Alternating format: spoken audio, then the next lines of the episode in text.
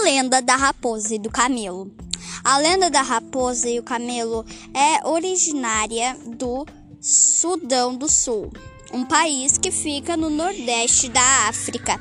Conta a lenda que havia uma raposa de nome Wan, que adorava comer lagartixas. Ela já tinha devorado todas de um lado do rio, mas queria atravessar para outra margem para comer mais. Acontece que Wan não sabia nadar e teve uma ideia para solucionar o pro problema.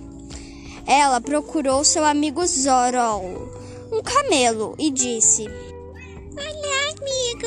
Eu sei que você gosta muito de cevada. E se você me levar nas suas costas, eu te mostro um caminho. Zorol prontamente aceitou.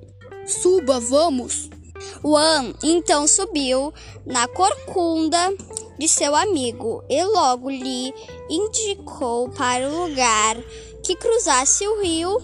Quando chegamos lá, Zorol foi até o campo de cevada para comer, enquanto An se deliciava com algumas lagartixas. A raposa logo ficou satisfeita, mas o camelo ainda comia. Wan então foi até o campo de cevada e começou a gritar e correr. A gritaria da raposa chamou a atenção dos donos do campo de cevada, que foram até lá e deram uma pedrada fortíssima na cabeça do camelo, que caiu machucado. Quando Wan encontrou Zorol caído no chão, disse: Vamos embora, já está anoitecendo. Zorol então questionou: Por que você gritou e começou a correr?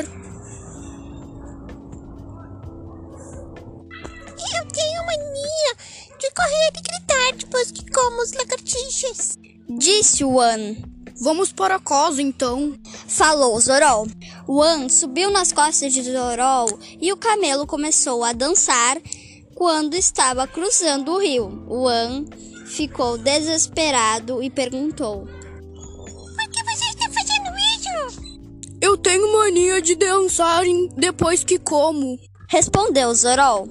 Nesse momento, a raposa caiu das costas do camelo e foi levada pelo rio.